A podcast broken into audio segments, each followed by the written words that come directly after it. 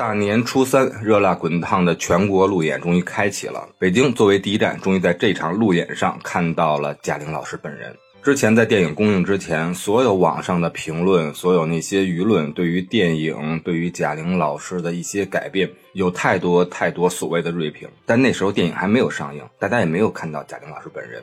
我真的想在评论区去一一的去 diss 一下，但是其实没有这个必要，因为我坚信贾玲老师这个视事业、是内容、是电影为自己生命一样的女人，她一定会信守自己的承诺。当然，自信的女生她没有必要为了其他的一些事情来改变自己的外表、容貌、身材，没有必要。但是贾玲老师为什么她还一定要这么做呢？那我们就在这一期播客里面聊一聊台前和幕后。欢迎收听本期的绝对领域，我是你的绝对领航员红珠。当然，现在我仍然可以想到，就算是这部电影的营销如此成功，贾玲老师的改变如此巨大，网上依然还会有那些不好的评论，比如现在的贾玲没有之前胖的时候可爱了，皮肤变了松弛，皱纹也多了，很显老。特别是当前的环境下，喜剧演员出身的往往通过扮丑才能有流量，也是一个不争的事实。比如郭德纲老师的俗，岳云鹏的贱，潘长江的矮，蔡明的毒舌，当时他们都受过这方面的标签和质疑。而对于贾玲来说，胖就是她的标签，是她的流量支撑。放着现成的流量标签不用，偏要走一条不一定是什么结果，可能是褒贬不一的减肥路子。贾玲老师为什么要这么做？我们还得从头说起。出生在湖北的贾玲，从小就梦想成为一名女演员。在十八岁那年，他如愿报考了中戏，可人生当然不会那么顺利的吧？因为一次通信失误，贾玲本来是想去学电影，结果被安排进了相声的专业。他也曾经想改过专业，但是当时的学校是无法那么轻易改专业的，所以他也就走上了相声之路。而不幸也会有幸运相随。在相声的这条路上，他遇到了一位优秀的老师，也是他的引路人，就是冯巩老师。当然，大家都知道，在相声界那个时候还是男人的天下，女人学相声其实就像进错了男澡堂子。所以那时候的那个相声班，原本招进一共有十个女同学，最后只剩下了贾玲一个人。所以贾玲那时候也鼓励自己，就算进错了男澡堂子。也照样要做一个搓澡工，当然理想很丰满，志向很远大，可是现实依然很骨感。经过多年的学艺，贾贾玲的事业其实并没有什么起色。当时在北京，她只是租了一个不到十平米的小房间，整个房间阴暗潮湿，大冬天也不敢开暖气，然后靠着一些报纸盖在被子上，就这么哆嗦着过过北京寒冷的冬天。虽然贾玲的相声之路起步很难，但是在冯巩的教导下，她还是找到了合适的搭档白凯南，也在相声比赛中，在春晚中火过一把。但那个时候已经是贾玲在北京打拼的第十年了。然而，当所有人都以为这位女相声演员就要这样开启一片新天地的时候，两个人却因为种种的原因，毫无征兆的就这么分开了。而继续想在相声领域坚持的贾玲突然意识到，哪怕自己用了九牛二虎之力去逗乐大家，到头来还不如搭档白凯南的八字眉一撇，索性就改变了方向，踏头就踏进了喜剧圈。可是喜剧人的饭就这么好端吗？为了给观众呈现极佳的喜剧效果，外形在喜剧界其实很重要的。所以那个长得像。欧阳娜娜一模一样，这是贾玲自己的话啊，但那个贾玲不见了，取而代之是之前大家看到的发福到了二百斤的贾玲。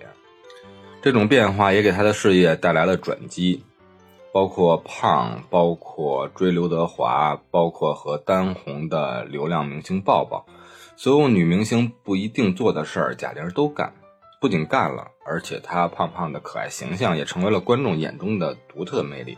特别是和他的搭档张小斐的苗条身材，做出了鲜明的对比。纵然那时候的贾玲已经是女性喜剧的第一人了，可是为了能够给大家大家继续带来欢乐，她还不断的去需要各种去做一些扮丑来逗笑观众。我们在她的舞台上看过生吃辣椒，吹啤酒、三秒啃西瓜。每次看到这些情景的时候，我都是很心痛的。其实喜剧人的背后那些苦、那些痛，只有他们自己清楚，而我们其实也应该隐隐的能感受到的。事业现在终于蒸蒸日上了，但贾玲老师从来没有忘记那份遗憾，没有忘记自己在生母面前没见到最后一面的遗憾，所以她当年推到了所有的综艺表演，一心扑到了电影《你好，李焕英》上。这次其实不是他第一次涉足电影，但是这一次。是他自导自演的电影。当年的《你好，李焕英》最终斩获了五十四亿的票房，创造了很多很多的导演的记录、票房的记录、女演员的记录、女导演的记录。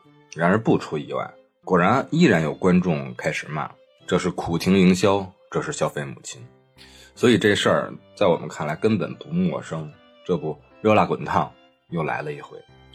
无论宣传方向什么样的一个宣传角度。这都是为了电影的推广，而贾玲减肥就被理解成为了热辣滚烫的最大营销点。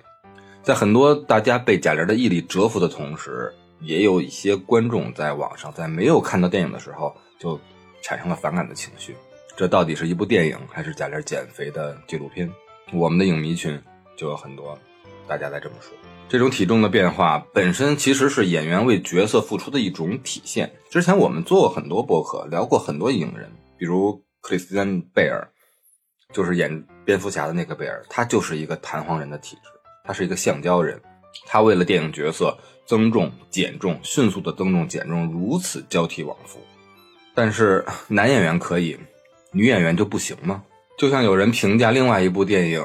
宁浩老师和刘德华老师的《红毯先生》，关于这部影片的评价也应该其实集中在电影的下半场。如果大家只聚焦电影的上半场，跟日版的《百元相恋》去比较的话，《热辣滚烫》的更多重心放在了外形上，似乎肥胖就能体现人物的消极，瘦能体现人物的积极。这样的话，确实会让人感到不适。但是演员、导演、自导自演的人是贾玲啊。她本身就是之前的那个样子，而这一部是一个励志的拳击的女性的一个电影，她为了电影如此的奉献自己，又怎么能不为这部电影改变她之前呢？那我们就聊一聊这部电影的下半场，跳脱出这部电影一百二十九分钟之后，如今的贾玲她大可以去接综艺，然后和沈腾去说说笑笑，在自己的舒适圈里很滋润，但是他已经四十一岁了。他愿意在这把年纪花上这么大的时间做出这么大的改变，是因为这部电影值得。既然有些电影可以凭借一些文化因素加分，比如《长安三万里》，我就觉得它的宣发非常的成功。那么贾玲是自己靠实力实打实的减重给片子加分，为什么不行呢？聊了这么多贾玲和热辣滚烫，其实电影的主题、电影更深远的意义，我们还应该继续的去深挖一下。就是关于逐渐失语、逐渐声量减小的中年的中国女演员，已经快四十二岁的贾玲，对于她这些还是很多的。宋丹丹之前说，在她三十几岁到四十八岁的这将近十五年里，没有人找她演戏。在前两届的 FIRST 电影节上，我们亲耳听到了海清、姚晨、梁静、宋佳他们发表了女性感言。他们呼吁导演和制片人给中生代的女演员更多机会。周迅在《如懿传》中从少女演到中年，而观众讨论的最多的是她的年龄。当然，这不是中国独有的现象，影视行业关于性别和年龄的所谓歧视，在世界上都普遍存在。美国南加州大学的一个团队分析了一千部电影剧本，不说演员，剧本中的男性的。角色就是普遍高于女性的，而且男性有超过三万七千段对话，女性只有不到一半的一万五。女性扮演的角色只有大约两千个，而男性扮演的角色有五千个。而且这些剧本里面对女性角色的年龄设置普遍比男性还要年轻五岁。所以大家看看这个电影，其实折射的东西很多很多。也许就关于我们自己，也许就在我们身边。当然了，这不代表中国的中年女演员完全没有戏演了。我们看一看最近的一些非常成功的女性导演和女性作品、女性演员的片子。海清的《引入尘烟》，她完全一改之前的精致妆造，在那部电影里，闫妮儿演起了五十一岁、满脸皱纹、头发花白的外婆。唐嫣、马伊琍这些已经四十多岁的中生代女演员，在繁花中重新盛开。但是呢，但是更多就像大家一样有三十五岁焦虑的女演员们，或者被呈现为大龄的未婚女青年，或者是演一些忙碌不能自洽的妈妈，还有一些带着标签的妻子形象。随着演员和角色的变老，他们很少去能表现那些激动的、能够提及性的。能够去表达一些负面情绪的角色，如果去表现了，就会被评论区所淹没，沦为一些刻板的男性主义的女性影视的目标。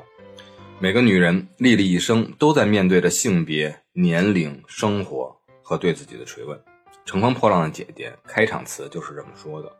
虽然节目咱们不说有多么的高质量，但是《乘风破浪》确实给了很多。